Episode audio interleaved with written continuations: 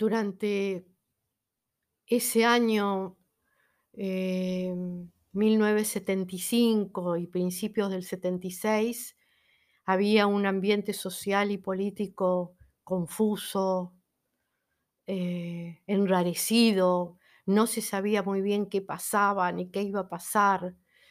Eh, andábamos entre corridas y corridas y escapando y huyendo y escondiendo libros y escondiendo agendas y escondiendo amigos y saltando tapias y yendo a los bares y corriendo de un lado para el otro y repartiendo volantes.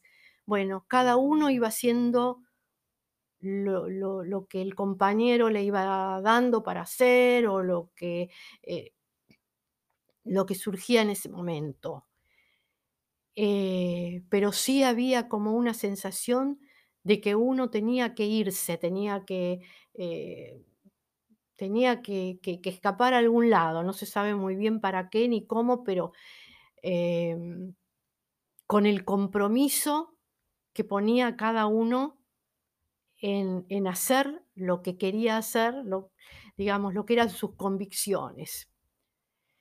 Bueno, en ese sentido, personalmente, yo tenía ya la convicción de que me quería ir al norte, me quería ir a Jujuy, a Humahuaca. Eh, ya había participado en algunos viajes así a lo largo del año, en 2 o 3 viajes, y ya los viajes se estaban poniendo difíciles, nos hacían bajar a todos de los micros, yo iba en micro en ese momento, en ese entonces, no iba todavía en avión, iba en micro, nos hacían bajar a todos, nos revisaban, eh, todo, lo nos hacían poner las manos, em, sobre el sobre, eh sobre el micro y revisándonos y mirando nuestros documentos. Este, yo me aterraba porque, bueno, por mi apellido, es un apellido que toda la vida lo tuve que sobrellevar, sobre todo cuando era chica. Em, había un gran antisemitismo, eh, y yo había me había educado, eh con ese antisemitismo, eh, que me rodeaba, eh, y que me tocaba muy de cerca. Yo recuerdo cuando era niña, eh, levantarme a la mañana y en la pared delantera de nuestra casa había inscripciones antisemitas que luego mi padre mandaba borrar, con algún albañil que venía a echar cal a la pared. Y recuerdo también en la escuela, esa de algunos profesores, esa mirada lasciva, ladina, eh, al nombrar mi apellido, que siempre, bueno, era la última generalmente del listado porque era con B corta. Eh, pero mi apellido siempre indicaba mi mi ascendencia judía, ¿no? Y eso me me me persiguió siempre en la vida eso. Incluso, eh, algo muy personal que recuerdo ahora improvisando, porque, bueno, estoy hablando y estoy no estoy leyendo nada, eh, no estoy preparando nada con anticipación. Estoy recordando y pensando y elaborando a medida que estoy hablando, ¿no?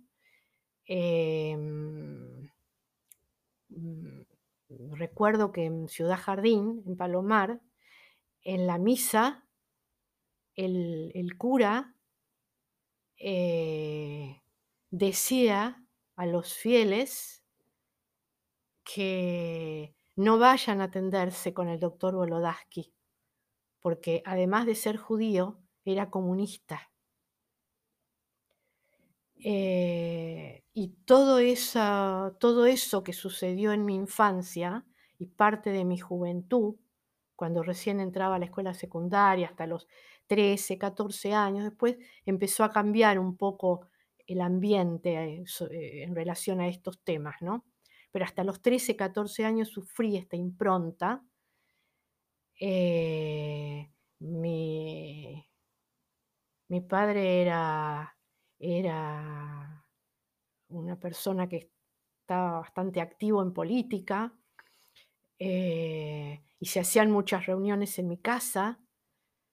Em, y yo me eduqué mucho en ese ambiente. Eh, entonces llevé por siempre un poco esa ese miedo ese miedo de mi apellido, ese miedo de mis orígenes.